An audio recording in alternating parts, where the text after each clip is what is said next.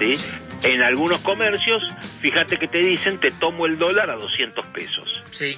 Vos me decís, ¿por qué un tipo, ¿no? Que está vendiendo con un negocio, suponete ropa de cuero, Sí.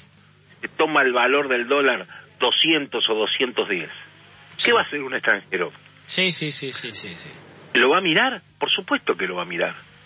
Y no solamente lo va a mirar el extranjero, sino también lo va a mirar los argentinos. Sí.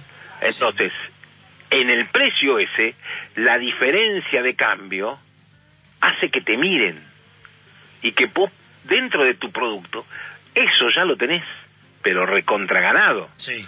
porque probablemente sacrifiques un poco de margen por el tipo de cambio, pero ganás por lo que nosotros llamamos el costo fijo unitario. Sí. Es decir, son negocios de volumen. Cuanto más volumen venda, el costo fijo te va a pesar menos en cada unidad. Exacto. Y esto es lo que vos, esto es lo que vos tenés que mirar. A ver, ¿cuánto recaudás al final del día?